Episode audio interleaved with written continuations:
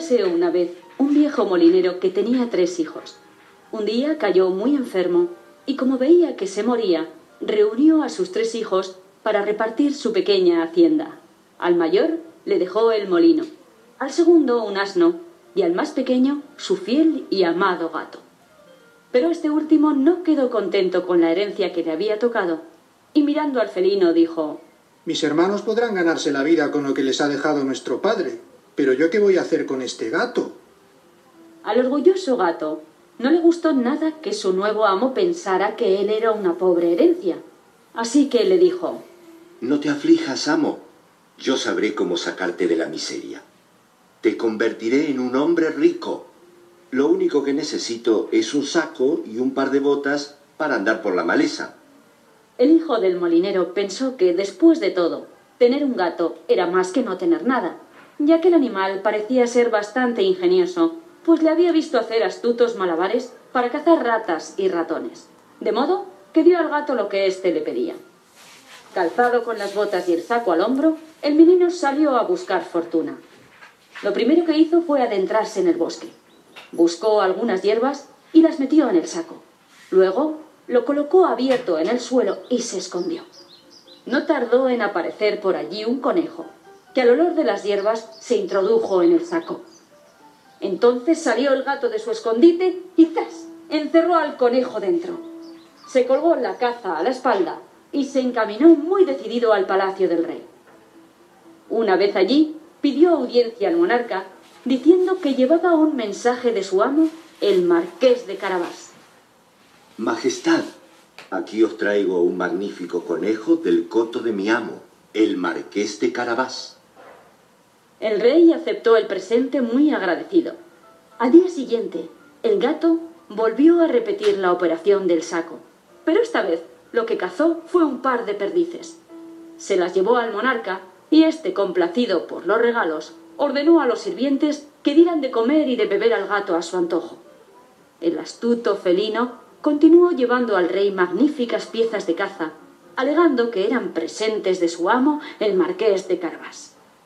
Cierto día, el gato se enteró de que el rey iba a salir con su familia a pasear en carroza y se le ocurrió una idea. Mi señor, si de verdad quieres hacer fortuna, debes confiar en mí. Lo único que has de hacer es ir a bañarte al río. El resto corre de mi cuenta.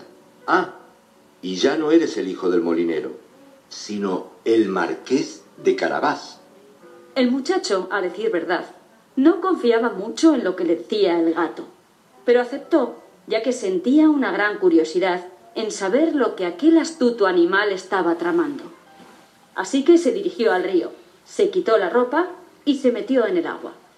El gato, al ver que la carroza del rey se acercaba por el camino, escondió el traje de su amo entre la maleza y se puso a gritar. ¡Socorro! ¡Socorro! Mi amo, el marqués de Carabás, ¡Se está ahogando! El rey reconoció al felino y mandó a sus sirvientes que fueran a auxiliarle. Mientras los criados sacaban del agua al joven, el gato contó al monarca cómo unos ladrones habían robado los vestidos de su amo mientras éste se bañaba en el río. El rey ordenó que trajeran uno de sus trajes. Cuando el hijo del molinero se puso aquellas elegantes ropas, su aspecto resultó tan distinguido que la hija del rey lo encontró muy atractivo y se enamoró de él. Invitaron al joven a subir a la carroza para llevarle a su casa. Pero ¿a qué casa? Si no tenía ninguna. En menudo lío le había metido el gato, pensó el muchacho. Sin embargo, el felino estaba loco de contento, pues sus planes iban viento en popa. Solo le faltaba conseguir una casa digna de su amo.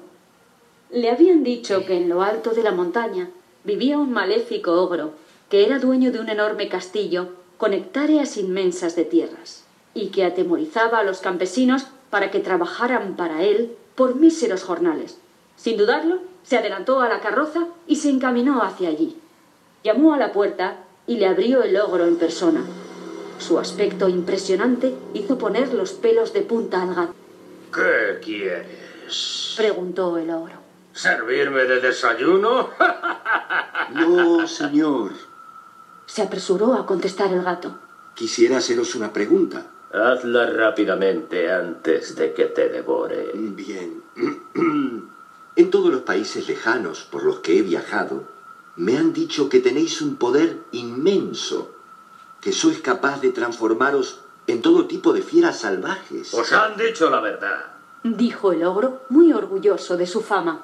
Para que podáis comprobarlo con vuestros propios ojos, ahora mismo me convertiré en un león. Así lo hizo el ogro, y a punto estuvo el gato de caer en sus garras, pero dio un salto y se puso a cubierto. Señor ogro, transformaros en un animal tan grande no debe resultaros difícil, dado vuestro enorme tamaño. Pero, ¿seríais capaz de convertiros en un ser tan pequeño como, por ejemplo, un ratón? Aunque esto me resulta imposible de creer. ¿Imposible? Gritó el ogro al ver menospreciado su poder. Ahora verás, estúpido gato, de lo que soy capaz. El gato vio desaparecer al león en una nube de humo que al desvanecerse descubrió a un diminuto roedor. Sin pensarlo dos veces, el astuto felino se abalanzó sobre él y se lo tragó. Salió del castillo a toda prisa y fue en busca de su amo. Por el camino se topó con unos campesinos que estaban recogiendo heno para el ogro y les dijo Dentro de un momento pasará por aquí la carroza del rey. Debéis decirle que estas tierras son de mi amo, el marqués de Carabás, si no queréis caer en las garras del ogro. Los campesinos, que vivían atemorizados por el maléfico gigante, accedieron sin rechistar. Así, cuando el rey les preguntó, ¿De quién son estas tierras? ellos le respondieron, ¡Del marqués de Carabás!